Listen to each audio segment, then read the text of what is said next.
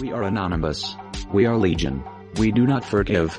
We do not forget us. Se realizó un hackeo en la banca mexicana. robo informático que afectó al Banco de Chile por un monto de 10 millones de dólares. El Banco de México confirmó que el sistema de pagos electrónicos interbancarios fue hackeado. Este es el podcast de Creadores Digitales. Las noticias que importan de tecnología y seguridad de la información. El troyano Emotet evoluciona para infectar redes Wi-Fi cercanas. TCL diversifica, aparte de teles, produce spyware. Cómo hackers de la milicia china hackearon a Equifax. Outlaw Hacking Group actualiza su malware para ser más rentable. La CIA es la dueña secreta de la firma que produce los equipos de encripción y puede escuchar todas las conversaciones. Huawei puede acceder secretamente a redes de telecom- telecomunicaciones según The Wall Street Journal. Este es el podcast de Creadores Digitales. Las noticias que importan de tecnología y seguridad de la información. Bienvenidos al episodio número 36 de su podcast de seguridad y tecnología. Le damos la bienvenida como cada semana a Lina. Hola Lina, ¿cómo estás? Hola Ira, muy bien, ¿y tú? Muy bien, muchas gracias. Y también está con nosotros León Ramos. Hola, Hola, ¿cómo León, estamos? ¿cómo estás? Todo bien, todo bien. Pues aquí ya listos con estas noticias. Está buenísima la semana de noticias. Eh, están muy interesantes. Ustedes traen varias. Yo también traigo algunas que están muy, muy, ahora sí que candentes. ¿eh? Se, se puso bueno. tenemos, tenemos harto que lavar ahora sí. Ahora sí, ya sí. empezamos con las noticias buenas. Terminamos el año pasado con muy buenas noticias y e iniciamos el año pues más o menos, ¿no? Con unas dos o tres, pero ya que escuchamos los títulos de, la- de lo que vamos a ver en esta emisión, yo creo que son muy, muy, muy interesantes. Sí, Pues claro. Oigan, y antes de que pasemos a la, al- ahora sí que a las noticias, les acá, bueno, les quiero compartir a los que están- nos, están, nos están escuchando ahorita, que te, vamos a tener una entrevista con Iván Chavero de Red Hat, eh, donde nos platica cómo implementar seguridad y la, entrevista la acabamos de grabar hace ratito y está buenísima. Así es que si están escuchando este podcast y tienen chancecillo, váyanse a escuchar la entrevista, eh, búsquenla por ahí en nuestro, en nuestro canal, porque de verdad está muy buena. Si quieres poner seguridad en tu sistema Linux Red Hat, pues creo que es el momento o es el lugar por donde tienes que empezar, ¿eh? Efectivamente, prepárense unas chelitas bien frías y la escuchan tranquilamente. Perfecto, pues Alina, ¿qué es lo que nos traes? ¿Cuál es la primera noticia? Pues miren, es que resulta que ahora el troyano Emotet es capaz de infectar a las redes Wi-Fi cercanas y esto está alertando a muchas personas.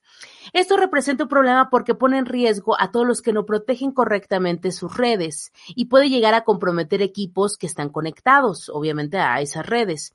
Es capaz de descargar malware adicional y una de las variedades más comunes se llama TrickBot. Cuando Emotet infecta un equipo, ahora tiene la capacidad de utilizar una interfaz WLAN API y busca redes Wi-Fi cercanas. Es capaz incluso de probar contraseñas comunes si tienen clave. El troyano bancario Emotet fue identificado por primera vez por investigadores de seguridad en 2014 y fue diseñado originalmente como un malware bancario que intentaba colarse en el ordenador y buscar información confidencial y privada. En versiones posteriores, este software eh, fue añadiendo envío de spam, malware y otro tipo de troyanos bancarios. Así que, ¿cómo ven este, este gran eh, personaje de la, de la ciberseguridad está evolucionando? ¿Ustedes cómo creen que esto pues vaya a afectar y cómo, cómo está evolucionando? ¿Cómo ven esto? Pues yo lo veo como un gran avance por parte de la delincuencia. Ahora ya no solamente se están eh, dedicando a la infección de las computadoras o dentro de las redes que están conectadas eh, a través de Ethernet dentro de una misma red, sino también ya saben que a lo mejor hay algunas redes cercanas en las que tal vez tienen una contraseña por default o una contraseña muy básica y pues pueden saltar. Y que quiera que, que salten para mí significa que no, no van a saltar tal vez dentro de la misma red de una compañía, sino tal vez tú tienes una, dos, tres o cuatro compañías vecinas, pues tal vez en algún momento pueden identificar o pueden eh, adivinar una de las contraseñas Wi-Fi y pues ya no van a secuestrar simplemente una compañía, sino ahora ya van a poder saltarse entre compañías vecinas. Y aquí estamos hablando, por ejemplo, tal vez empresas que están dentro de un coworking Entonces, ya están expandiendo su capacidad de infección. Y bueno, para también la interfaz, eh, bueno, y por eso es que veo que están utilizando la interfaz WLAN API. Pues yo creo que, como siempre, la mejor recomendación es de que utilicen las contraseñas seguras en todo momento. Ahora ya está incluso las redes eh, inalámbricas. Sí, la capacidad de escalar y de, de expandir esta mm, red de información con un eh, detalle tan básico como puede ser el de la contraseña de, de, una red o de diferentes archivos de seguridad, pues puede realmente llegar a ser crítica en diferentes eh, en diferentes ordenadores o computadores de una empresa, como tú dices, en los coworking esto sería eh, caldo de cultivo perfecto. Híjole, es como, es como ahora, digo, haciendo el símil, ¿no? Como como si fuera el metro con una sí. un brote de, de ahí del coronavirus. coronavirus, en medio de, del tráfico de Chabacano, ¿no? Eso es, esto pues sería irreal. Y, y pues bueno, además tal vez dejar a, a, la gente. Pero, por ejemplo, ahorita que menciona León acerca del coronavirus, también eh, Supongo que ya todo el mundo ha escuchado acerca del coronavirus y qué es lo que está pasando. Solamente como brevario cultural, eh, hay unas campañas de phishing o de mal spam que lo que están haciendo es eh, enviar correos electrónicos con información del coronavirus, pero vienen infectados esos correos electrónicos como eh, con Emotep. Entonces, las personas que pues tal vez están buscando información o que reciben algún correo, eh, pues muchas veces pueden, bueno, no muchas veces, sino probablemente pueden llegar a infectarse. Y esto es muy importante. ¿Por qué? Porque también en algún momento alguien en Facebook vi que alguno de mis amigos subió una imagen en el que Google ya te daba como si tú escribías eh, coronavirus, habían unas sugerencias de búsqueda que te decía cómo eliminar eh, coronavirus virus de la computadora o cómo eliminar coronavirus eh, con un antivirus. Y, eh, y muchas serio? personas pues no. estaban riendo de eso, ¿no? De, oye, esto no, en realidad no es, el coronavirus no le afecta a las computadoras, sino en realidad le está afectando a los seres humanos. Pero la explicación lógica de eso es porque, se, porque están recibiendo muchas personas, pues, Emotet a través de estos correos electrónicos y pues están infectando a las computadoras, que es parte de lo que pasa usualmente cuando existe un tema, pues, como que explota en todo el mundo. Entonces, estos criminales lo que hacen es aprovecharse de esos títulos y empiezan a infectar muchísimas más personas, a muchísimas más personas. Y del miedo y de la desinformación y todo esto. Sí, de hecho, ahora que lo mencionas, vi que, bueno, había una nota por aquí que, que, que Yahoo también publicó que, que, bueno, que el phishing era una, ay, es que déjame, perdón, déjame buscarlo un momento, pero de, eh, Retomando un poquito lo que estaban diciendo, es que me quedé a la mitad y, y se me hace muy interesante la, la nota que trae Alina ahora. Eh, pues nada más, la, los, ahora sí que las recomendaciones para la gente, ¿no? Que nos, que nos escucha, que no es tan versada en, te, eh, en tecnología, cambien los, los passwords y las, los nombres de las, de las redes inalámbricas de su casa, de los routers, pongan un router eh, ustedes, no se queden con el que trae el, el proveedor, ¿no? Si son una pyme, igual revisen, eh, comprar un Soho, no un, un routercito. Eh, si pueden y está en su alcance, configuren seguridad WAP 2, no se queden con web, ¿no? Si, si la trae por default o algo así, si su modem es muy viejo, pues cámbienlo. Pongan una seguridad mayor. Y la otra es, eh, pongan tal vez, eh, si van a cambiar la contraseña, pongan una frase que ustedes se puedan acordar para que no la impriman o la escriban en el pizarrón grande que se ve desde afuera, desde la otra casa, desde el vecino. ¿No? Entonces no pongan uh, los stickers en todos lados donde está la contraseña de su red. Eh, y eh, pues creo que ya finalmente como otro, otra recomendación por ahí es eh, usen este tipo de cambio de como de ocultar la red, si no tienen muchos invitados o gente que anda por ahí deambulando, pues ustedes saben cómo se llama su red, pues no tienen por qué hacer que el mundo la conozca, ¿no? Entonces desactívenla y así evitan que los escáneres que andan buscando SSIDs la encuentren más rápidamente, ¿no? Entonces son ahí algunos tips que podrían usar para pues mejorar la seguridad, ¿no? Está buenísimo, pero sí, sí hay que tener en cuenta esto y sobre todo que yo no sé si esto esté impulsado por eh, inteligencia artificial o de qué manera pueden empezar a, a tener estos, este malware eh, con, bueno, no una conciencia, pero cómo puede ir saltando o tener diferentes posibilidades de hacer cosas diferentes. Básicamente, eh, por ejemplo, este tipo de infecciones como lo son los emotet, pues al final de cuentas lo que buscan es generar dinero. Entonces, una de las recomendaciones que hacen muchas empresas de seguridad es de que tú no le pagues a los secuestradores que tienen tu información. ¿Por qué? No es porque, bueno, un, un, por una parte es si te van a dar las llaves o no, pero por otra parte es que tú estás fondeando a estas personas para que también tengan muchísimo más tiempo, que a lo mejor puedan, a contra, puedan contratar otros desarrolladores y pues todos ellos en conjunto lo que hacen es pues generar o mejorar este malware. De hecho, así es como se crean los malware masivamente. Bueno, eh, crear me refiero a cómo empiezan a expandirse alrededor del mundo. Algunos empiezan tal vez con los países, entonces de ahí se empiezan a fondear, a fondear, a fondear de sus países de residencia o algún país vecino a un país pequeño, o tal vez países donde no tienen suficiente seguridad como pueden ser Latinoamérica, como México y como muchísimos otros países. Entonces, de ahí empiezan a generar dinero y ahí y después empiezan a generarle módulos a estos eh, malwares. Por ejemplo, también hablas acerca de que ahorita ya tiene la capacidad de descargar malware adicional.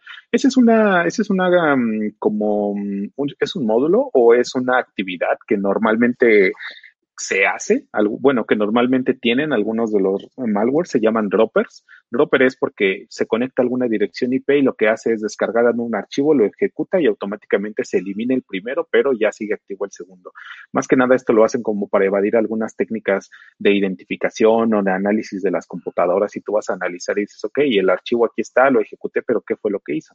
Bueno, eso se hace eh, a través de unos análisis, que son análisis dinámicos, donde tú identificas a qué conexiones tiene la computadora al momento de que tú ejecutas ese archivo. Entonces, al final de cuentas, son módulos que se le van cargando. Obviamente tienen que cuidar mucho estos desarrolladores de módulo, de eh, ransomware o de malwares, que pues no pesen tanto, que puedan hacer el bypass de algunas eh, herramientas de seguridad, etcétera, pero al final es, son personas que es como si estuvieran trabajando, como si en realidad les están pagando. Entonces, entre, entre mejor sea su malware o su ransomware, pues muchas, muchos más módulos van a irle adheriendo. Oye, imagínate cómo es la entrevista de trabajo, ¿no? Para entrar a un grupo de, malware, de desarrollo de malware. ¿Qué preguntas le harías, no? Oye, ¿cuántos sistemas has vulnerado? Me, me gustaría escuchar una entrevista de trabajo de ese estilo, ¿eh? Pues básicamente ellos te reclutan por eh, algunos foros, entonces algunos no se conocen, entonces, eso es como que lo mejor, porque al final de cuentas, si alguno de ellos lo detienen, lo que tienes que hacer es, ok, yo conozco a esta persona, pero solamente lo conozco por su ID o por su usuario, pero personalmente no lo conozco. Hay otras bandas como los rusos que ellos sí se juntan en una casa y empiezan a desarrollar y todo, y se conocen personalmente. Pero hay de todo, son bandas que ya están eh, muy bien estructuradas y que saben cómo funciona eso. Entonces te claro. reclutan por tus habilidades. Sí, pero tiene que haber cerveza, ¿no? Digo, si te vas a juntar a hacer algo ilegal, tiene que haber cerveza, diría yo, ¿no? Pues sí, cada quien en su casa. Es vodka en el caso de los rusos, yo creo. Ándale, o, o mezcal podría ser, depende, ¿no? Hace mucho frío, del grupo. sí, a lo amerita. Así es. Pues eso, pues hay que tener pues, mucho cuidado y, y, qué bueno que estén dando estos tips como muy pasito a pasito para eh, evitar este tipo de cosas y después no, no lamentarnos, ¿no? Sí, así es. Y bueno, ¿qué les parece si pasamos a la siguiente noticia? ¿Qué nos traes, León? Híjole, pues han escuchado o han comprado algún equipo, alguna tele TCL, marca TCL. No, no la conozco. No, yo tampoco. Yo creo que son de las que dio el gobierno de Enrique Peña Nieto de Moviendo México, ¿no? Tal vez. Bueno, en realidad es más grande. TCL es una corporación china y produce todo tipo de cosas, desde teles hasta celulares. O sea, TCL manufactura y maquila cosas para otras empresas. Pues al parecer no solamente se dedican a hacer hardware, también tienen y producen su propio spyware. Investigadores de la VPN Pro descubrieron algunas aplicaciones en la Play Store que le piden a sus usuarios una serie de permisos que no necesitan para trabajar. Hagan de cuenta, que una aplicación de clima te pide tu acceso a tu cámara, ¿no? Así como, como, para qué. O tal vez alguna aplicación de administrador de archivos te pide acceso a tus, a tus contactos o a tu GPS, ¿no? No tiene sentido que te pida ese tipo de información adicional. Pero además de eso, es que estas eh, aplicaciones, pues no son o no aparecen en la Play Store eh, como, eh, como dueñas o, desarrolladas por TCL directamente, sino aparecen como desarrolladas por subsidiarias o empresas hijas de TCL. Y de hecho, no es la primera vez que esto pasa, porque ya para, eh, por ahí de enero del 2019, de enero del año pasado, eh, ya se había descubierto una aplicación llamada Weather Forecast o World Weather Accurate Radar, eh, en donde, que venía precargada en los teléfonos Alcatel y enviaba los datos personales de los usuarios de estos teléfonos, como el email y el correo electrónico, a, lo, a servidores localizados en China. Se descubrió que se enviaba información cerca de 100, 250 mega, megabits diarios de información, que no es, no es muy poquito. Además de eso, recurrentemente, después de que les cayeron en esto, para abril del 2019 volvieron a encontrarles haciendo cosas interesantes con una aplicación también de clima, Weather App, que lo que hacía en este caso era comprar servicios premium como si fueran su usuario sin avisarles. Es decir, esta aplicación se soltaba haciendo compras por ti porque pues sabe más que tú, ¿no? Entonces pues hacía compras eh, sin, sin pedirlo. Cuando la nota sale a flote y se, se da cuenta de que, de que pues ya, ya, los descubrieron, la compañía quitó el malware de la aplicación. Es decir, la aplicación sigue ahí, pero ya le borraron ahora sí el malware, ¿no? La compañía niega rotundamente estar involucrada con estas prácticas y aparentemente continuará insistiendo en colocar spyware por donde quiera que pueda porque no le ha pasado absolutamente nada. Es decir, no ha habido un una amenaza de, oye, ya no te vamos a usar para que nos maquiles, nada, o sea, no le ha pasado absolutamente nada y ya van tres veces que eh, incurren ese tipo de prácticas. Recordemos que ellos, o sea, la, la, marca TCL fabrica pues televisores, fabrica un montón de cosas con su propia marca. Búsquenla. De hecho, en México se pueden comprar en Mercado Libre, en Amazon, o sea, y eh, si vas a supermercados también ahí están. Y además de eso, también maquila, y maquila para marcas como Alcatel y BlackBerry. O sea, no son marcas chiquitas, es, un consorcio chino muy grande. Lo que pasa es que en China tal vez las leyes de privacidad no existen o no les importan tanto a cambio de otras cosas. Pero, eh, pues para los occidentales esto ha estado prendiendo como lámparas muy, eh, focos rojos, ¿no? Y aquí les voy a pedir que me ayuden, eh, Alina, eh, Iram, a a leerles, eh, si quieren intercalamos aquí los nombres de las aplicaciones para que nuestros escuchas se den cuenta de cuáles son las que están filtrándoles datos al gobierno de Pekín. Eh, si quieren empiezo con la primera, es Super Cleaner by Hawk App. La segunda es High Security by High Security. Candy Selfie Camera View by Viewja Studio. Super Battery by Hawk App. Eh, Gallery by Icatel Innovative Lab. High VPN by High Security. Netmaster by High Security. File Manager by Mi Alcatel Support. Apps. Eh, ahora sí que no las que están en, en, el, en el Play Store, sino apps, así tal cual. Y Calculator, que tampoco está en la Play Store. O sea, son bloatware, son las que ya vienen preinstaladas, ah, tanto okay. apps como uh -huh. Calculator. Esas son las que vienen ahí, no las que descargas del Play Store. Joy Recorder by mealcatel.support. Weather by mealcatel.support. Launcher Developed by mealcatel.support. Virus Cleaner 2019 by High Security. Calendar Light by mealcatel.support. Y por último, Sound Recorder, Recorder and Voice Changer Free, free by mialcatel.support.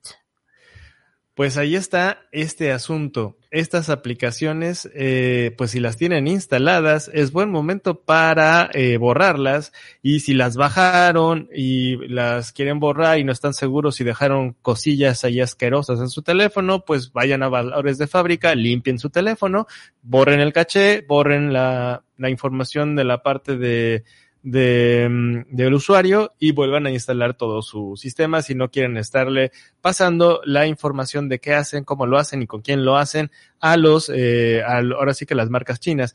El asunto es que eh, básicamente lo que hacían era saber dónde estabas, que, dónde pasabas, con quién estabas y pues intentar venderte algo con esa información, ¿no?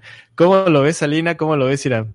Híjole, pues es que es, es tan difícil poder entender la, mm, no sé, como la importancia de descargar una aplicación en tu celular y sobre todo tienes que estar al día con este tipo de noticias para saber si algo que descargaste previamente no representa un, un peligro eh, el día de hoy, el día en que lo estás usando. Entonces, sobre todo, eh, lo que estamos leyendo es que son aplicaciones muy, eh, muy básicas, ¿no? Algo que puede usar tu tía, tu tío, que quieren grabar voz, que, que, que pueden ser, eh, no sé, aplicaciones muy comunes, ni siquiera juegos. Yo creo que en la parte de juegos ahí hay todavía un, un riesgo mayor, pero son aplicaciones muy básicas, ¿no? Sí, ese es el, ese es el problema. Bueno, de hecho, eh, pues yo creo que así lo diseñaron, ¿no? Lo diseñaron así para que les, les diera eh, un amplio espectro de gente que la descargara, por eso son como de uso general, no son muy específicas.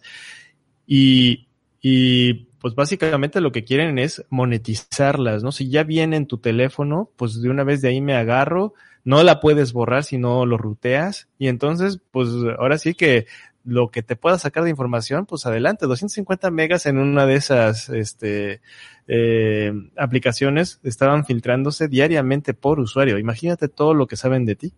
Y sobre todo, León, es el tiempo en que se tardan en detectar esto y quitarlo de la, de la tienda, ¿no? Creo que en eso también tenemos que tener una respuesta muchísimo mayor. Sí, eso es también lo que me llama la atención, que ya lo saben, o sea, ya varias eh, empresas lo, lo, encontraron. En el caso, por ejemplo, de eh, las primeras vulnerabilidades de Alcatel, quienes se dieron cuenta fueron eh, un, una firma llamada Upstream y en el caso de estas últimas 24 aplicaciones, lo que, los que se dieron cuenta son otra firma llamada VPN Pro. Y pues ya levantaron la mano, pero el jalón de orejas no le llega a la transnacional china. Es decir, no hay una, una recriminación internacional, no pasa nada. Entonces, cuando tú te das cuenta de que puedes impunemente seguir con estas prácticas que te dejan obviamente dinero, pues lo vas a seguir haciendo. Es decir, esto no va a parar.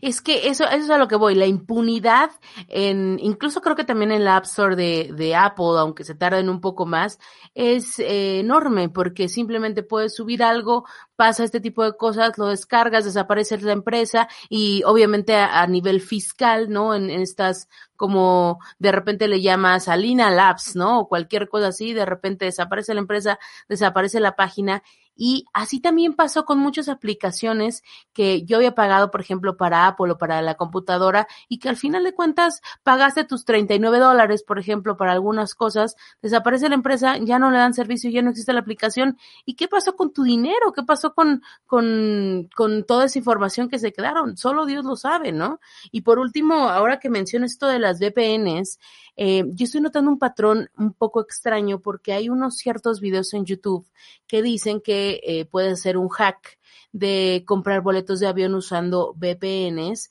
Esto no lo he, no lo he probado, pero hay estos videos se dedican a promover aplicaciones así de chiquitas eh, como VPN para que puedas comprar los boletos desde Bulgaria, desde Sri Lanka y que te salgan mucho más baratos.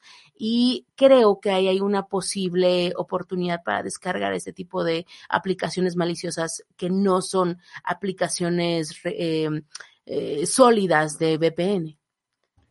Pues, pues sí, ahora sí que si te fijas, y esto, esto es una regla de la estafa, no nada más de la, esta, del scam cibernético, ¿no? Que ahora le conocemos así, sino una regla de la estafa natural, la de la calle, ¿no? Uh -huh. eh, siempre que algo excede demasiado, o que, vamos a decirlo así, es demasiado bueno para ser verdad, es porque, por lo general, es así, no es verdad, ¿no? O sea, en realidad te están ofreciendo algo más eh, por lo general gratuito, por lo general una ventaja, un super descuento y normalmente nuestra naturaleza humana nos lleva a aceptarlo, a buscarlo, a buscar nuestra ventaja y pues caemos, ¿no? Entonces, en el caso que tú dices es voy a tener un descuento en el boleto de avión, pero por otro lado, pues también tienes eh, lo que ha pasado con los scams dirigidos a las empresas, el whaling, en donde eh, te dan, no sé, un descuento para jugar golf para el gerente, ¿no? Para que le dé clic y pues ahora él es el que cae. Entonces, eh, más bien es si, si es demasiado bueno para ser verdad, probablemente no lo sea, ¿no? creo que con esa máxima nos podemos quedar. Ok, pero bueno, tenemos por ahí otra, otra noticia que, que trae Irán. No sé si si estás este. Sí, así es. Así es. Y esto es sobre otra empresa. Eh, bueno, es una pues empresa pues igual, ¿no? Estamos hablando de China. Eh, vamos a hablar en la siguiente noticia de China y como lo comentaba, no sé si Alina o tú, León, que no se está haciendo nada. O sea, China puede hacer lo que ellos quieran dentro del ciberespacio y en realidad no hay como unas penas o no hay algo que realmente los obligue a detenerse. ¿Y qué es lo que pasó? Pero, pero lo interesante es que puede hacer lo que quiera dentro de su ciberespacio y dentro del nuestro. Sí, eh, en realidad ahorita creo que todavía no tienen o no están tan aislados como Rusia, que estaba probando tener su propio Internet pero creo que también están en miras de, o incluso hasta se van a conectar con el Internet de Rusia, ¿no?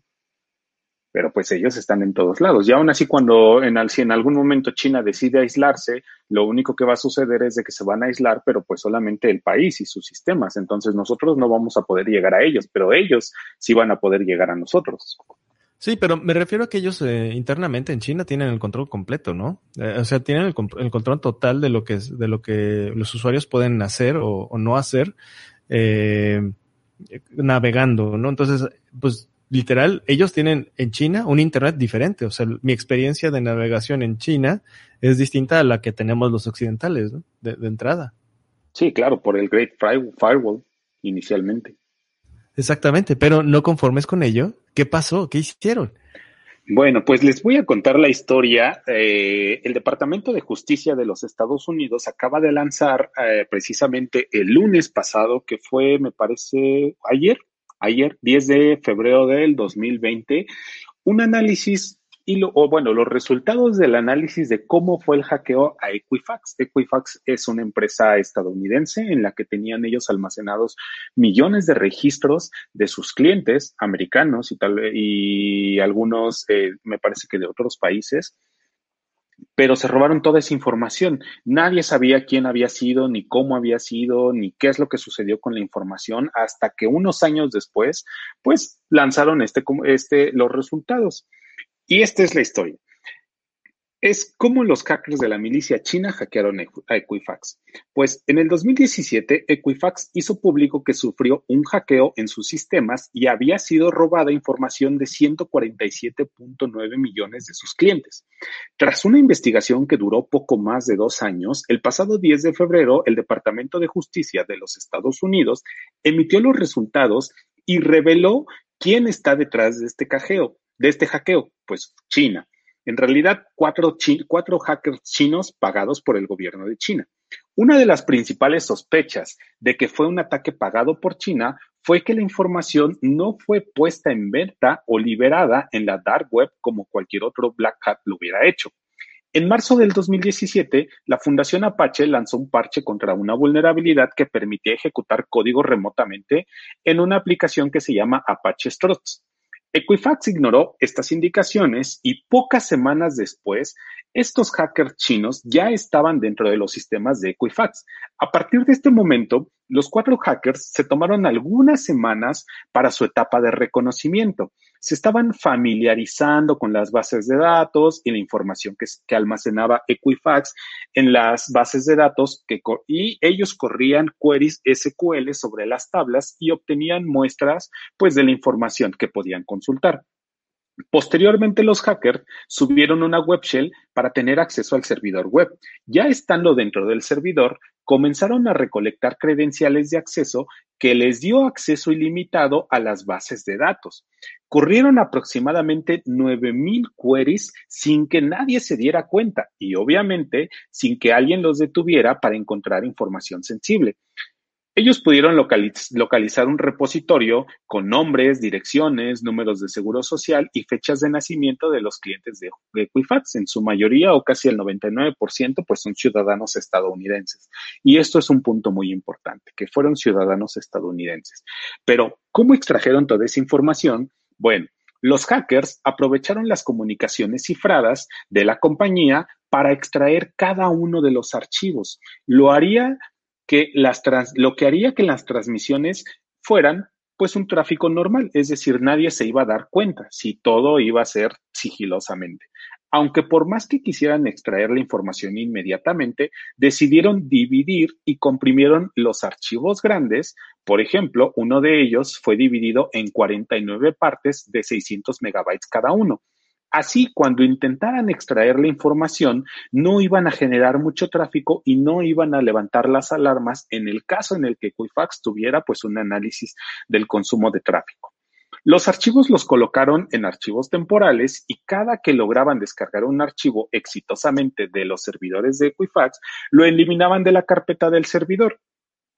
También pensaron que al extraer información desde una sola IP o desde un solo punto, pues podría ser algo sospechoso y podrían llegar a bloquearlos, por lo que mejor decidieron colocar 34 servidores en 20 países distintos. También consideraron que esos servidores podrían ser investigados si alguien los detectaba, por lo que cada conexión a los servidores era cifrada, es decir, a los servidores de los atacantes, cuando ellos se conectaban de China o desde el país en donde ellos estuvieran, pues la conexión siempre iba a estar cifrada. Y además, diariamente eliminaban los logs del servidor. ¿Cuáles son los errores que podemos aprender de Equifax y que debemos evitar? ¿O qué es lo que nos enseña esta historia que casi lleva a la quiebra a esta compañía y que al día de hoy siguen saliendo noticias y tienen que pagarle incluso a sus usuarios o a sus clientes por investigaciones en dónde está su información y algunas otras demandas que pues han salido en Estados Unidos? Pues podemos aprender que estas personas o Equifax almacenaba credenciales de, de los administradores en archivos en texto plano. Las bases de datos no estaban cifradas, las bases de datos tampoco estaban segmentadas. No existía un monitoreo de la integridad de los archivos en el servidor y aparte utilizaban certificados caducados. ¿Cómo ven? Híjole, a ver, pero vamos a, vamos a centrarnos. Equifax es esta empresa que es como el buró de crédito de Estados Unidos, o sea, es una de las empresas que lleva el historial crediticio de, de, los, de los americanos.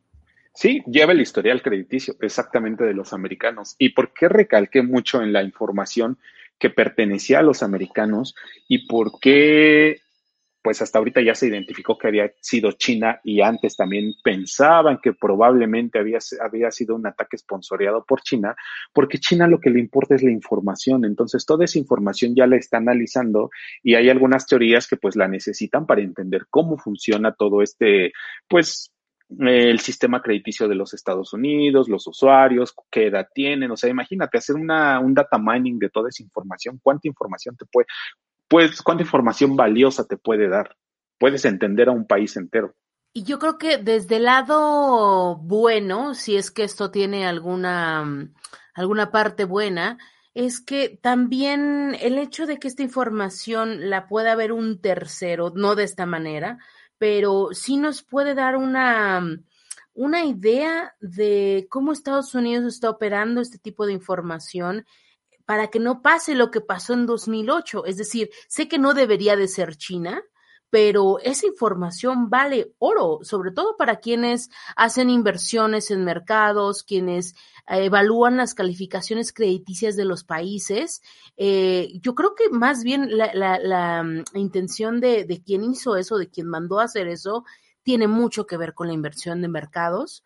Y también quisiera destacar la manera tan sofisticada en que se están empezando a hacer este tipo de, de filtraciones, ¿no? Ya en paquetes mucho más pequeños, borrando logs.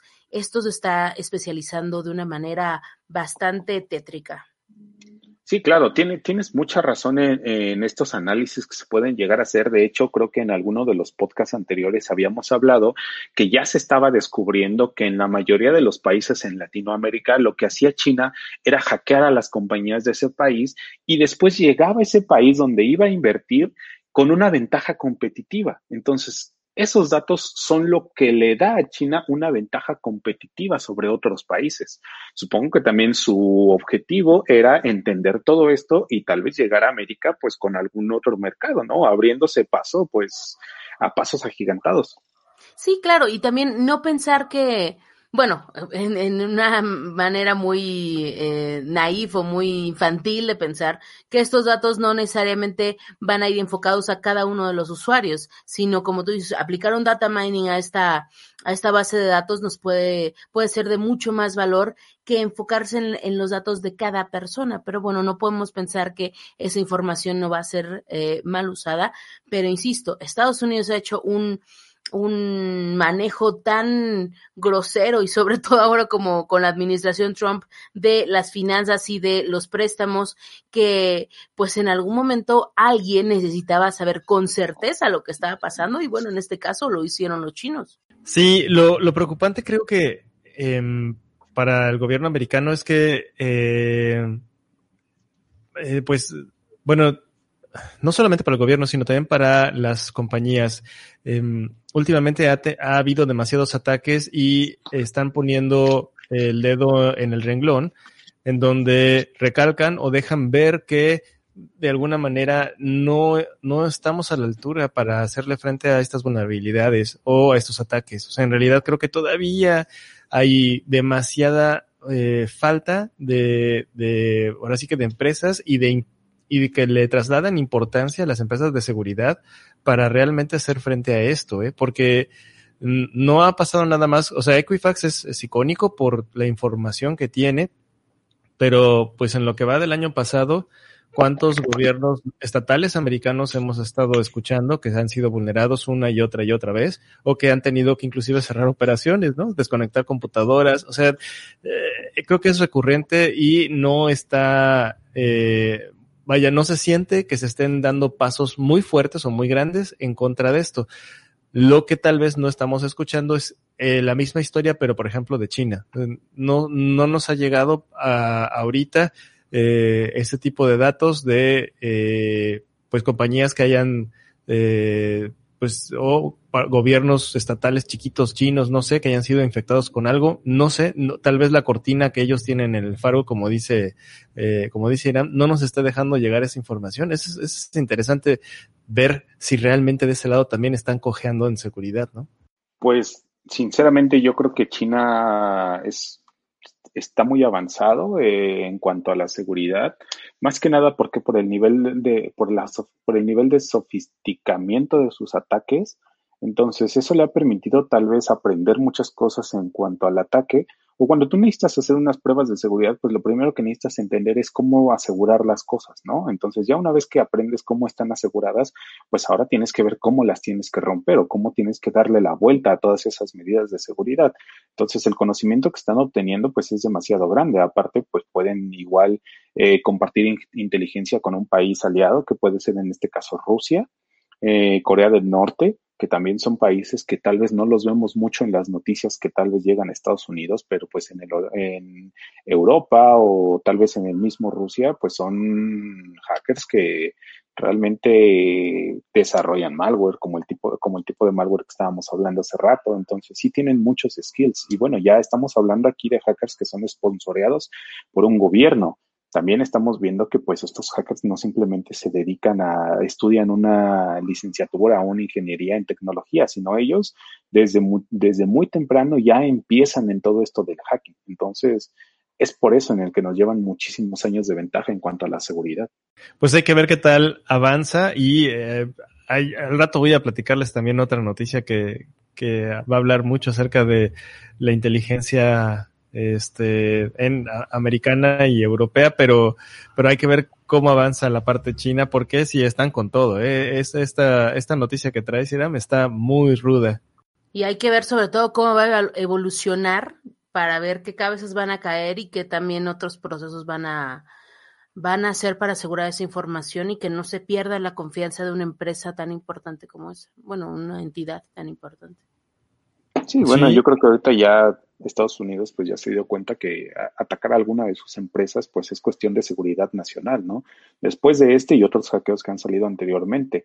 Es por eso que últimamente em, lo que han hecho es cuando se detecta un ataque dentro de cualquier entidad, ya sea una entidad gubernamental o una entidad privada, pues inmediatamente el FBI y todas las instancias como la NSA, la CIA, todos ellos toman cartas en el asunto, que es algo que por ejemplo aquí en México no se hace. Entonces aquí pues quieren meter a tal vez algunas entidades que no tienen la suficiente experiencia, pero Estados Unidos ya entendió que cualquier ataque o ciberataque a cualquier entidad dentro de su, dentro de su país se trata de seguridad nacional. Sí, pues es que tienes que defender tus unidades productivas, ¿no? Y me imagino que eh, pues esto les da un montón de chamba a, a, las empresas de seguridad americanas, ¿no? En este caso, Alina, tú traes un, este, una nota también de Trend Micro, ¿no? Eh, ¿qué, descubrieron estos muchachones? Pues es que lo que pasa es que hay una bueno, un grupo de hackers que se llaman Outlaw Hacking Group que ha estado actualizando un kit de herramientas para robar datos de empresas durante casi eh, medio año. Ahora ya tienen nuevas funcionalidades. y estos, eh, perdón, ya. Y estos nuevos kits atacaron sistemas operativos basados en Linux, en Perdón, voy de nuevo. Los nuevos kits atacaron sistemas operativos basados en Linux y Unix, servidores vulnerables y dispositivos de Internet de las Cosas. También utilizaron shells web eh, también utilizaron shells web simples basados en PHP, scripts maliciosos cargados en un servidor con el objetivo de proporcionar al atacante un acceso remoto y la administración del dispositivo. Outlaw aparentemente explota códigos, scripts y comandos previamente desarrollados y además utiliza una gran cantidad de direcciones IP como entrada para escanear actividades agrupadas por país, lo que les permite atacar regiones o áreas, específicas dentro de los periodos particulares de, de cada año. Además, los nuevos desarrollos del grupo incluyen parámetros y objetivos de escaneo, técnicas avanzadas de vulneración utilizadas para las actividades de, escaneo también, y mejores ganancias mineras al eliminar la competencia y sus propios mineros anteriores entre otras cosas. Y en junio justamente Trend Micro afirmó que había detectado una dirección web que propagaba una botnet con un componente de minería de Monero XMR junto a una puerta trasera. Y esto eh, se lo atribuyó eh, Outlaw y las técnicas empleadas eran casi las mismas que se usaron en operaciones anteriores, lo cual por eso hace pensar que este desarrollo es de ellos. Y el software en cuestión también viene equipado con, capacidades de, de, negación de servicio de DOS y esto le ha permitido a los cibercriminales monetizar esa botnet a través de la minería de criptomonedas y de esta manera ofrecen también esos servicios de denegación de servicios para alquilarlo a terceros. Así que, pues, es una, yo no conocía este, este grupo de hackers outlaw. Esta semana particularmente he estado investigando sobre Our Mind y ellos.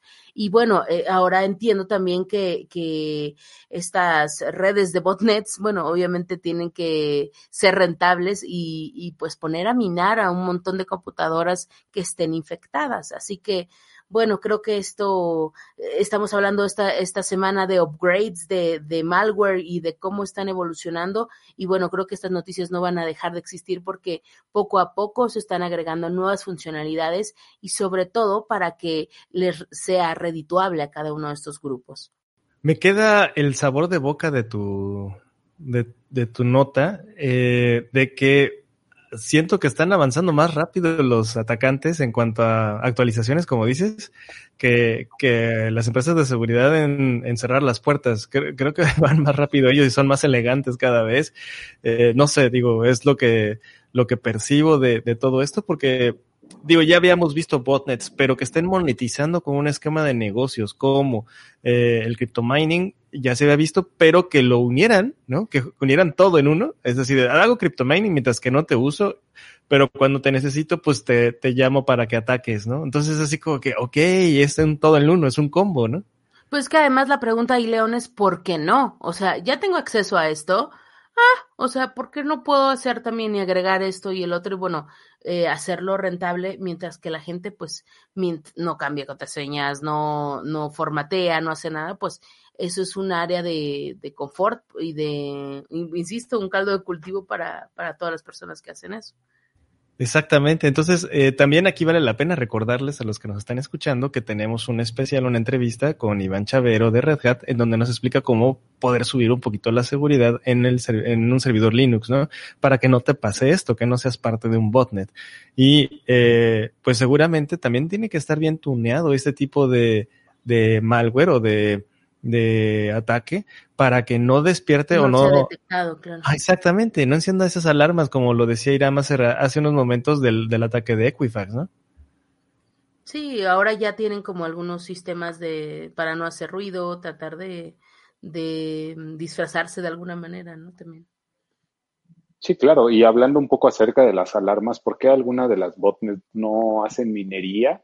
En los equipos, porque ese es un indicador más. Entonces, ahí también están corriendo el riesgo de que o te detectan porque tu computadora pertenece a una bootnet o te detectan porque tu computadora está minando porque tal vez el procesador está demasiado arriba y la computadora se está volviendo lenta. Entonces, a alguien experto, pues es lo primero que le llama la atención. O el consumo de datos también de Internet, ¿no? Sí, claro, se puede despegar. Entonces hay que tener una, una, app, una app instalada o estar monitoreando constantemente tu consumo de datos, ¿no? Que fue lo que no hizo Jeff Bezos, lo que habíamos comentado sí, justo en, eso pensaba.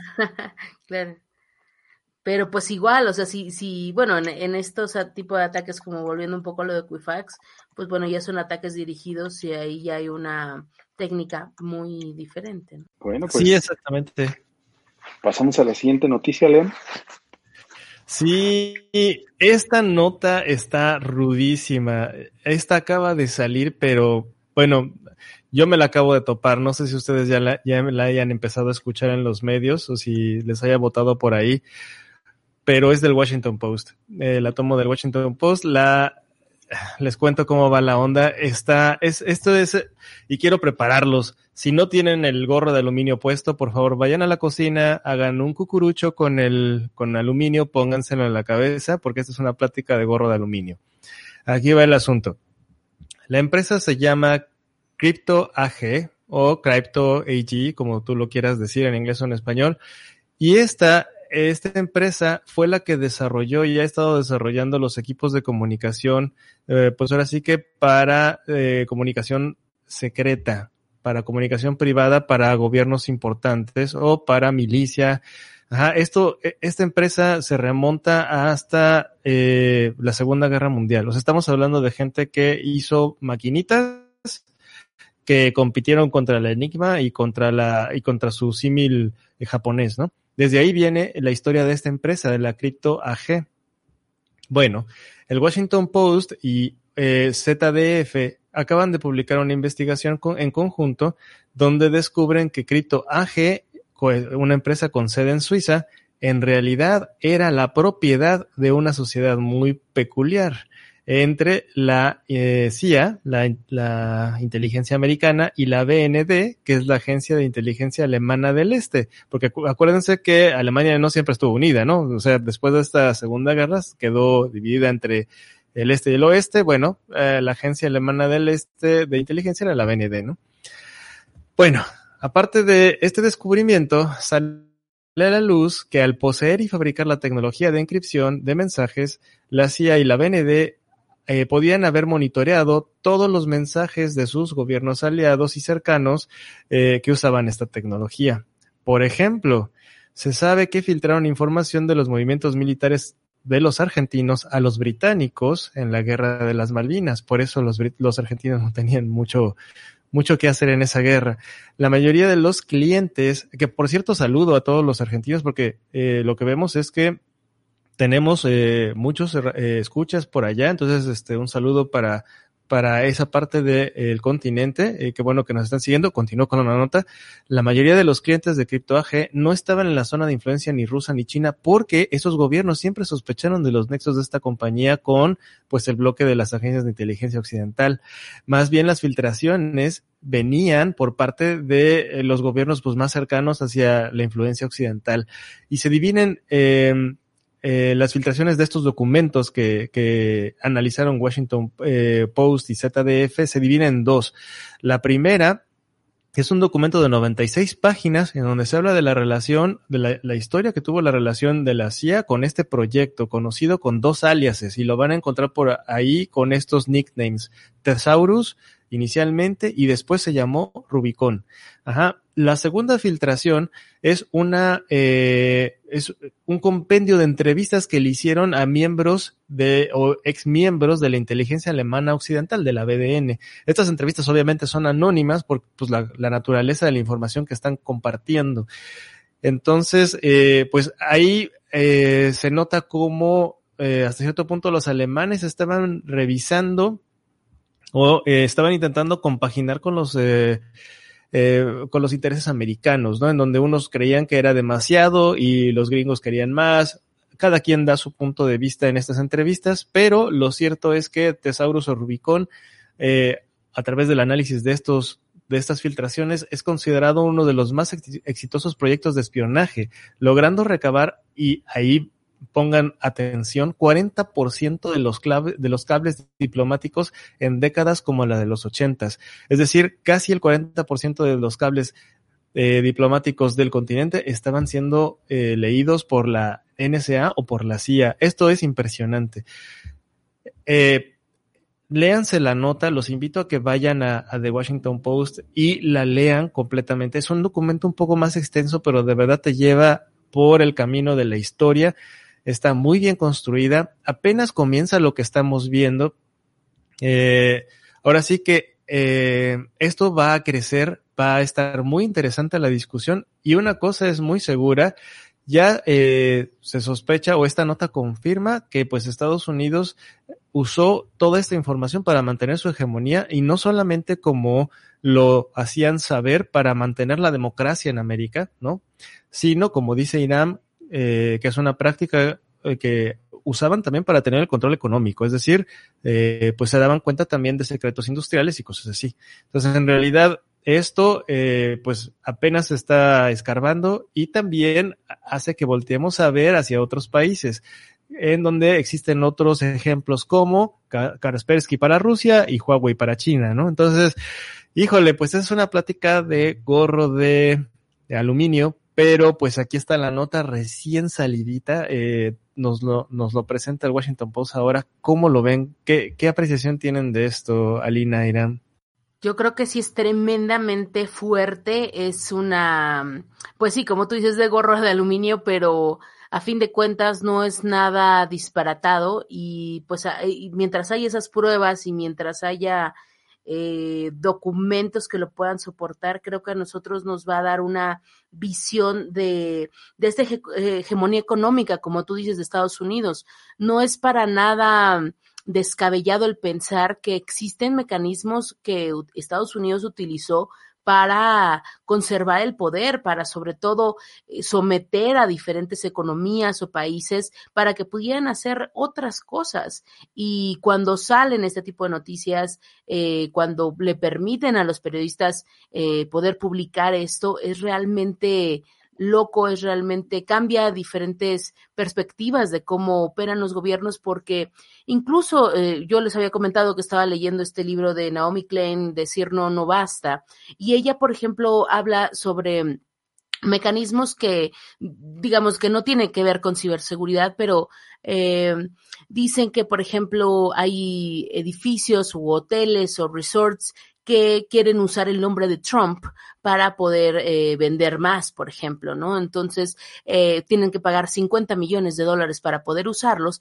pero además de que puedas usar el nombre, puedes tener acceso a eh, cenas con Donald Trump donde se están platicando cosas eh, que nadie más va a tener. Y vuelvo a lo mismo, a los inversionistas de mercados, a, a, toda esta gente que mueve dinero en mercados internacionales, les interesa esa información que nunca es publicada, que es confidencial, que, que pues bueno, son orejas de este tipo de cosas. Entonces, eh, pues ahí está. O sea, tal vez este tipo de, accesos no lo hacían de esta manera tan, tan como un club de Toby, pero ese, ese, esa secrecía entre la información siempre ha existido y, bueno, tenía que haber una, una manera de hacerlo y ahí está. No es para nada eh, loco lo que estás diciendo o lo que está diciendo el Washington Post. Fíjate que eh, sí, tienes razón. O sea, ahora sí que el tener acceso a ese tipo de conversaciones o de información privilegiada, ¿no? Es, es, es algo muy importante. Y lo que quiero también es que, es que aterricemos un poco la, la idea, porque eh, tú puedes decir, bueno, sí, pero a mí como ciudadano de a pie no me afecta, ¿no? O sea, esto está en una esfera muy alta, como lo dices, ¿no? Pues es sentarte Saludos la... a Galilea Montijo. Ah, ¿no? ¿Quién? ¿A cómo se le, Legarreta? A Legarreta, sí, saludos sí. a ella, ¿no? Este, a nosotros no nos afecta, ¿no? Porque nosotros no estamos sentados a la mesa con Trump, como dices, ¿no?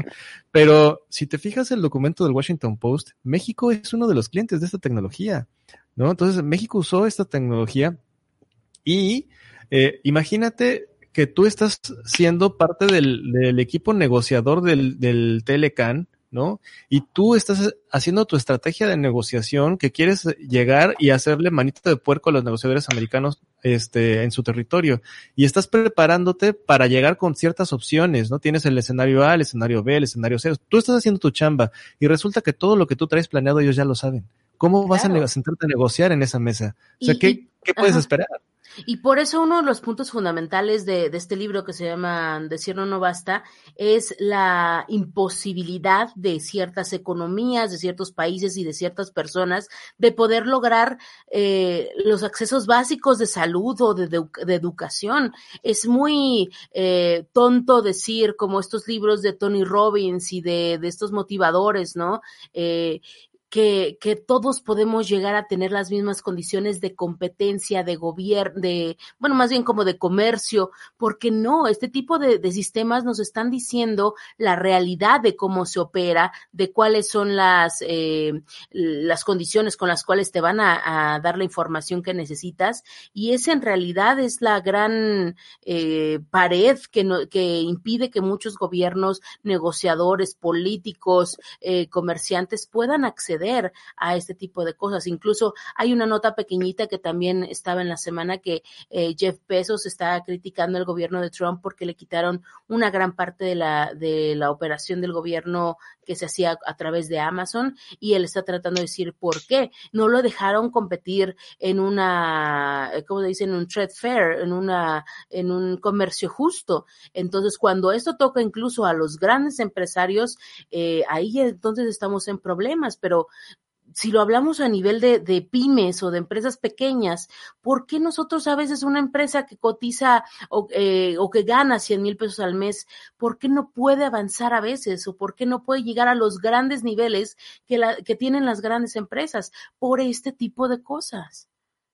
Sí, claro. Y sabes otro punto que también el Washington Post está haciendo mención, es no solamente en el económico, sino también el, desde la perspectiva política, lo que ya se está empezando a criticar, inclusive internamente por parte de los americanos, es, bueno, si nosotros teníamos la información de todos estos políticos, de todas estas dictaduras, de todos estos déspotas en el poder en otras, en otros eh, pues, países, ¿por qué no hicimos nada? O sea, ¿qué, ¿Qué detuvo a Estados Unidos de ser ese paladín de la justicia que nos vendió, nos han vendido en sus películas constantemente, ¿no?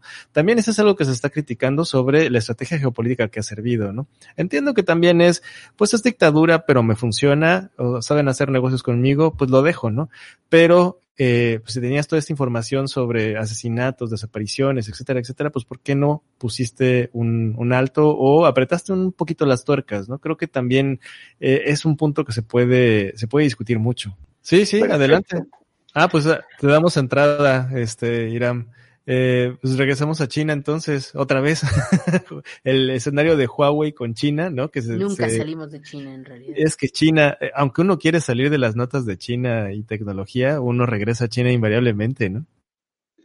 Sí, así es. Y pues no sé si recuerdan o han visto en las noticias últimamente acerca del veto que tiene Estados Unidos sobre la empresa Huawei, porque tenían una sospecha de que ellos estaban haciendo como espionaje sobre algunas eh, líneas telefónicas, sobre llamadas, sobre infraestructura.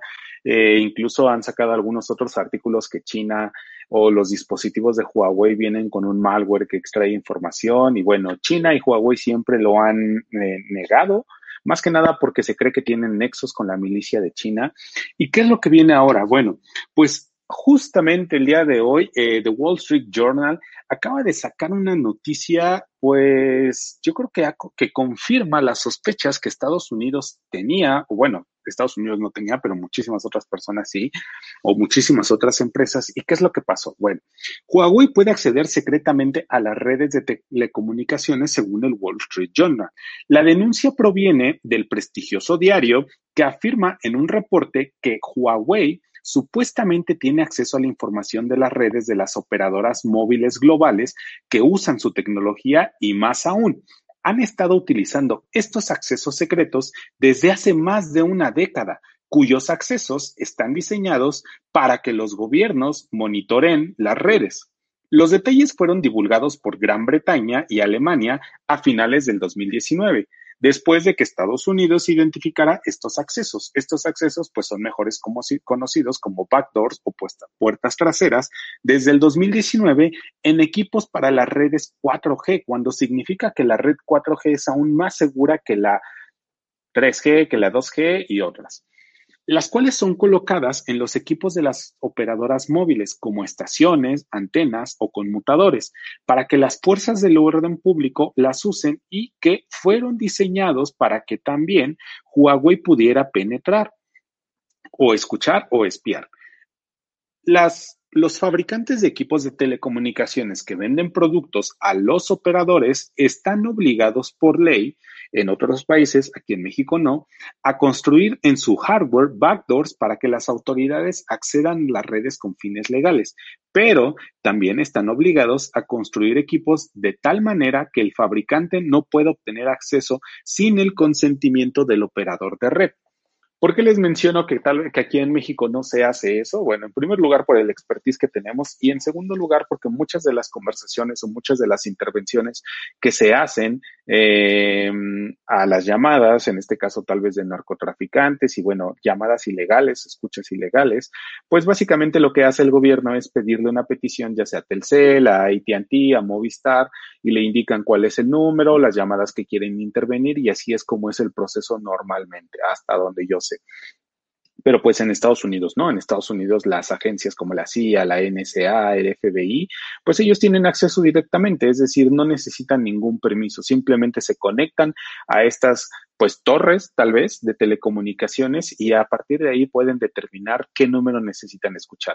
Esto no lo hacen tal vez a través del número, también lo pueden hacer a través del ID, de la SIM card, entonces es muchísimo más certero de a quién están escuchando y qué es lo que están y, y a quién están espiando. Entonces, pues hasta ahorita igual Huawei ha negado todas estas acusaciones, pero pues ya con las pruebas y con todos los documentos que están saliendo al día de hoy, porque salió esta noticia justamente hoy, pues ya estamos viendo que sí, que Huawei realmente está haciendo espionaje y aquí lo mencionan que desde hace 10 años, entonces en realidad ya no podemos confiar absolutamente en nadie y ahorita nada más estamos hablando a nivel de telecomunicaciones. ¿Qué quiere decir? Que las torres que tal vez que tiene instalado eh, tal vez un, ¿quién será? Un Movistar, pues Huawei tiene acceso a todas las llamadas que están pasando por esas torres. Y las torres no quiere decir que solamente sean para llamadas o uso exclusivo de Movistar. Ya con la ley que tenemos para compartir eh, la infraestructura entre las grandes eh, entre las empresas de telecomunicaciones, pues también pone en riesgo las llamadas que puedes hacer desde tu Telcel o desde cualquier carrier que tú necesites. Estamos hablando de la infraestructura, de a dónde se está conectando nuestro teléfono. Y bueno, si ustedes tienen un dispositivo Huawei, pues tal vez Entonces, ya ahorita podemos estar tal vez al 90% seguros que nos están escuchando y que están extrayendo la información de nuestros teléfonos. Híjole, Sí, yo tengo un Huawei. Yo sé que ya algún chinito se divierte con mi vida. Se hace de reír mucho. O a veces. Sí, yo creo que sí. Eh, bueno, al menos escucha el podcast, tal vez. Ah, sí, claro. Saludos a China, ni hao. Saludos a China. Saludos a China. Sí, porque seguramente lo está escuchando sin que nosotros lo hayamos editado, entonces ya se dio cuenta de los bloopers. Eh, se lo tendremos que, este, que pedir que los borre de su versión china, ¿no? Pero bueno. hay que eh, hacer el pues podcast en chino, yo creo, porque estamos dando tantas noticias de China. Pero hay que emprender entonces, porque sí está difícil, está en chino. Eh, Yo creo que lo que lo que cala, o sea, lo que le caló a Estados Unidos es que, bueno, pues nosotros sabemos que que los fabricantes como Ericsson tienen las mismas puertas traseras, o sea, lo sabemos porque Snowden lo reveló en sus filtraciones, o sea, esa es filtración de Snowden, ¿no? Entonces, sabemos que, que esos fabricantes lo tienen, ¿no? Tienen esas puertas traseras, pero para el gobierno americano. Yo creo que le lo que le caló al gobierno americano es que Huawei las tuviera, pero para el chino, ¿no? No para ellos. Entonces, realmente, realmente lo que les enoja es no tener la llave. Claro, yo vuelvo a lo mismo que, que dijimos en enero, digo, ya estamos a mitad de febrero, pero el gran negocio de, de, o la gran tendencia de ciberseguridad es la, es la, las filtraciones, el espionaje, eh, tanto a nivel particular como general. Y yo creo que, pues, esto lo verificaremos ya a final de año, pero las tendencias cada vez son mayores y más fuertes de, de quién tiene estas llaves, quién tiene esta información y, y por qué es tan importante para ellos. Lo mismo incluso dice Snowden, cuál es la capacidad, más bien, eh, la capacidad de almacenar ese tipo de información determinará quién va a tener el, poder eh, en, en, un futuro. Es decir, si ya ahorita estamos hablando de 10 años, ¿qué significará el estar almacenando esto durante 20 o 30 años y sobre todo, qué gobierno va a poder soportarlo? Pues yo creo que lo que ellos están haciendo es tal vez, tal vez hacer una discriminación de los datos, entonces pueden identificar quiénes las conversaciones que realmente les interesa y a partir de eso pues definir estrategias, ¿no? Más que nada enfocados hacia la política. Todas las noticias o la mayoría de las noticias de las que hablamos hoy pues van enfocadas hacia el espionaje que se está haciendo entre todos los países, pero a lo que más vemos, o bueno, lo que sale en las noticias, pues más es China, ¿no? Y tal cual como lo dice León, Snowden ya nos dio una puerta o ya nos abrió pues la puerta hacia todo lo que está haciendo Estados Unidos, entonces al final de cuentas esto es una carrera que quien se ha visto más expuesto es China.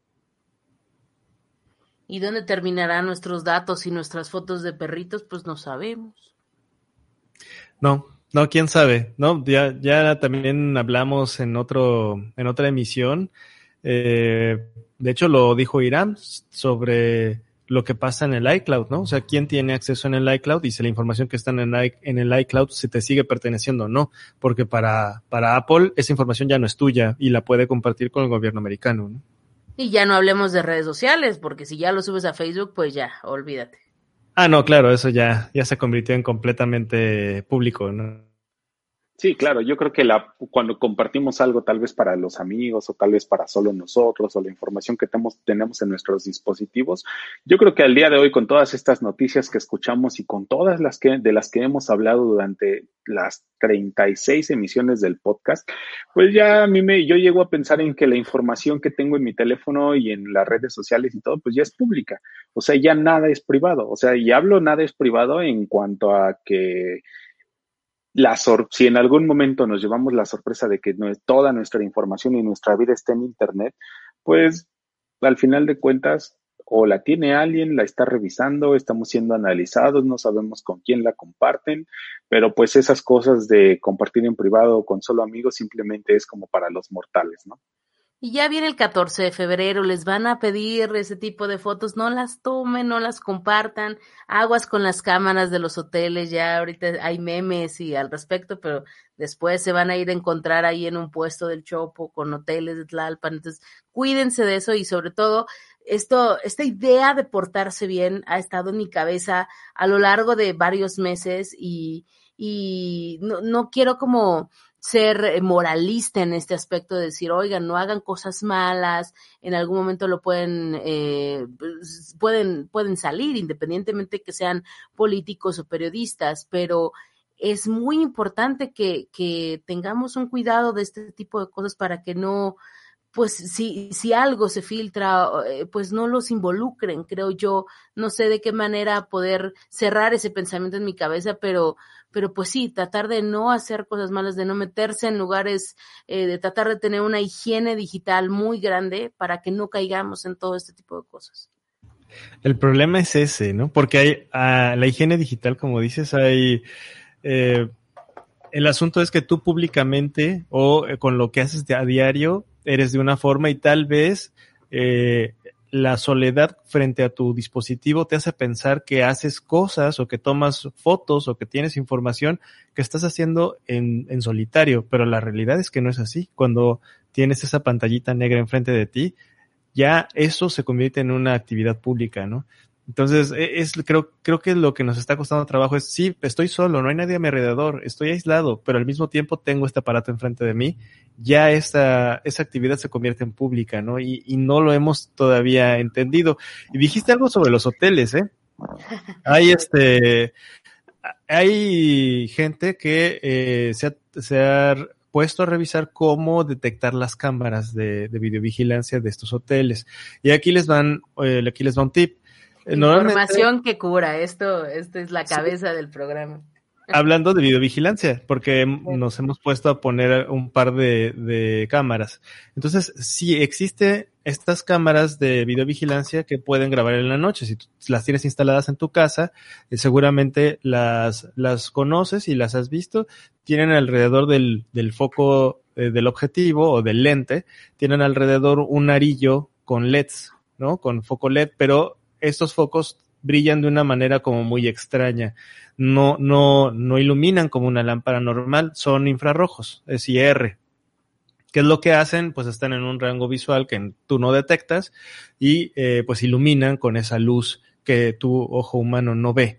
Entonces, mucha gente lo que te dice es, no te preocupes, o sea, tú ve al hotel, no, no pasa nada, cierra las cortinas, cierra las puertas, saca tu celular, enciende tu cámara y eh, pues ahora sí que escanea o pasa el, eh, tu cámara por el cuarto para que revises que no brilla, porque si ves alguna luz a través de tu cámara, ella sí lo, ella sí puede ver el infrarrojo, la cámara del celular sí la registra.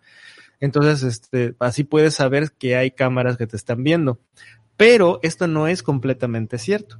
Existe otra tecnología de videovigilancia que lo que hace es que compensa los lúmenes, es decir, no ilumina de forma artificial, no tiene el infrarrojo que está proyectando sobre las imágenes, sino lo que hace es que con el menor destello de luz que te llegue de, de cualquier lado, eh, lo que hace es que lo compensa y electrónicamente te da la imagen inclusive a color. ¿eh? Antes esa, esa compensación solamente te lo entregaba a blanco y negro. La tecnología hoy está suficientemente avanzada para que te la dé la imagen a color. Entonces, no se vayan con lo primero que escuchan. O sea, realmente sí existe una tecnología que podría verlos a oscuras sin una, una lámpara infrarroja, ¿no? Entonces, eh, como dice Alina, pues realmente, pues cuídense, ¿no? Y dicen que revises dos jarrones, las televisiones, los closets de alguna manera, para que, que son como los lugares más comunes y pues el techo también. Sí, claro, hay algunos, hay algunas cámaras, por ejemplo, la de los iPhone, que ya hacen como una, tienen unos filtros. Entonces, si tú quieres eh, hacer ese tipo de análisis con tu, la cámara de tu teléfono, de tu iPhone, no lo vas a poder hacer porque ya las cámaras del iPhone ya se, pues eh, filtran todos esos eh, infrarrojos, entonces no te va a detectar absolutamente nada. Yo lo que hago es a veces, eh, usualmente, pues las cámaras están conectadas a Internet. Eh, la mayoría, por ejemplo, los Airbnb no contratan dos líneas de Internet, sino simplemente tienen una. Entonces, una recomendación es de que bajen alguna aplicación. Yo tengo una que se llama Fing, F-I-N-G, para iPhone y lo que hace es cuando me conecto automáticamente a la red del Airbnb o del hotel en donde esté, es hace un escaneo automáticamente y me dice cuántos dispositivos están conectados hacia ese Oh, access point y ya te dice si es una cámara, si es un servidor, si es una computadora, si es un NAS, o sea, te da el ID de todos los dispositivos. Si hay algún dispositivo que, si supongamos que estás en un Airbnb, te conectas y hay algún dispositivo que no es el tuyo, pues entonces ahí ya puedes a lo mejor incluso, no sé, entrar al menú del router o investigar de quién es ese dispositivo, tal vez es la televisión o algo, y bueno, ya puedes ir descartando. Si encuentras una cámara, pues lo primero que haces es taparte, ¿no? Así que amigos, tienen todo ya para disfrutar este 14 de febrero de manera muy segura. Sí, yo creo que la mejor cita sería en un lugar donde no hay cobertura celular si quieren ponerse muy intensos, ¿no? Eh, bueno, ya eso tampoco te exime de nada, pero No, pues Carlos bueno. De Mola, y ya viste, una, ahí en el medio de la nada, y aún así. y aún así, ¿verdad? Bueno, pues pórtense mal y piensen que los van a ver, entonces sonríen. es más fácil.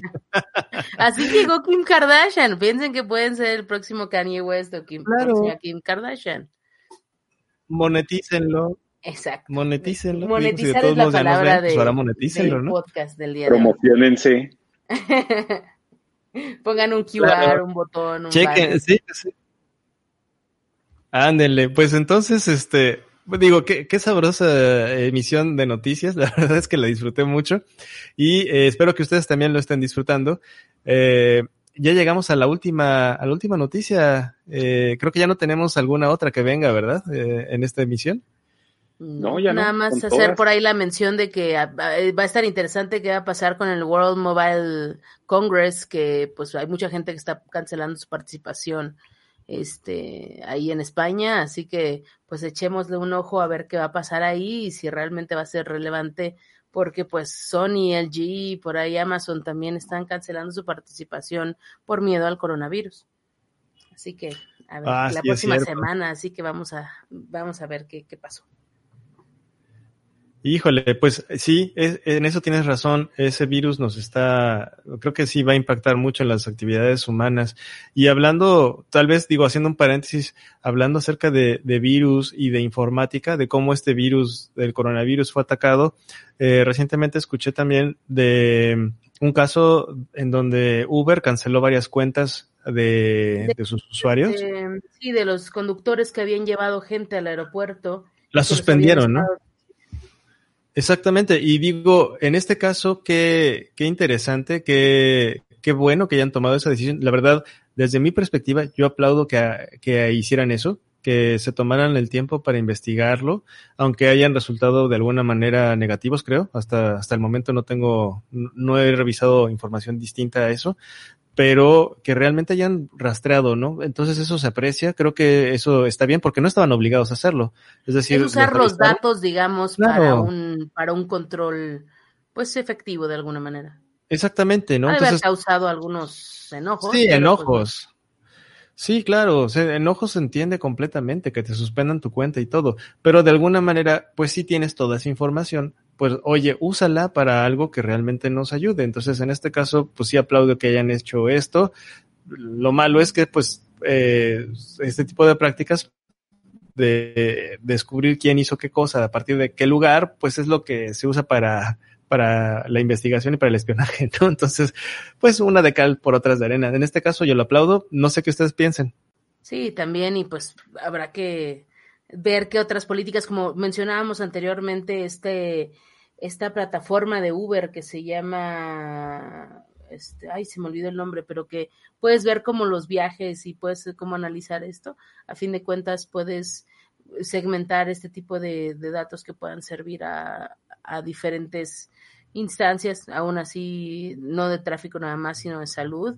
Y sobre todo va a estar muy interesante saber cómo México lo va a manejar, porque pues ahorita acaba, en este instante acaba de llegar una nota de vanguardia diciendo que hay tres casos sospechosos del coronavirus, uno en Nuevo León, otro en Jalisco y otro en Ciudad de México. Y ya sé que se han hecho mil foros sobre México está preparado para el coronavirus y la verdad es que pues vamos a ver qué tal mientras se hace la rifa del avión presidencial. Pues sí, que de algo nos sirva la experiencia del H1N1, ¿no? Pues sí, o sea, la, la, lo cierto es que ha habido más muertos por influenza, eh, más de 149, y nadie ha dicho nada. Entonces, ahorita todo el foco está ahí, pero cuídense mucho con influenza porque es algo real y está pasando. Sí, claro. Y mira, lo interesante es que tenemos ese, esa historia de, del, del H1N1 eh, y ya somos un poco más sensibles, porque en realidad sí lo agarramos a WhatsApp, pero se me antojaría que si no nos hubiera pasado eso, que si no hubiéramos tenido esa experiencia previa, no, estuviéramos peor tirados de risa, no, no le hubiéramos dado la, este, la importancia, ¿no?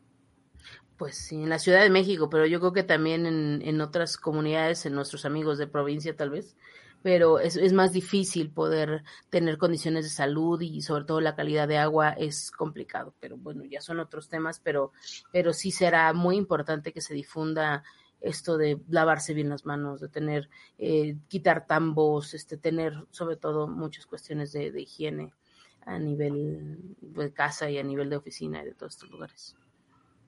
Bueno, pues estemos muy pendientes, cuídense mucho y este, pues yo los dejo hasta aquí con, con las noticias. Les agradezco, como siempre, a Lina e Iram que nos hayan acompañado en este bloque de noticias y les agradezco a ustedes que nos hayan estado escuchando. Señor Iram, tenemos algunas redes sociales, ¿cuáles son? Sí, claro, nos pueden encontrar en, en Facebook como creadores digitales, en Twitter como creadores digita, en YouTube, en iVoox y en Spotify como creadores digitales. Si usted llegó hasta aquí, muchas felicidades. Comparta este audio con toda su familia, con quienes van a festejar este 14 de febrero con su pareja y sobre todo, si no está, si no nos pasa nada malo y no nos da coronavirus, nos vemos aquí la próxima semana. Hasta la próxima, creadores. Hasta la próxima.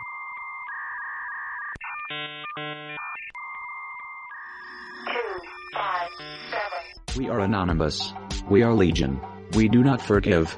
We do not forget us. Se realizó un hackeo en la banca mexicana. robo informático que afectó al Banco de Chile por un monto de 10 millones de dólares. El Banco de México confirmó que el sistema de pagos electrónicos interbancarios fue hackeado. Este es el podcast de Creadores Digitales. Las noticias que importan de tecnología y seguridad de la información.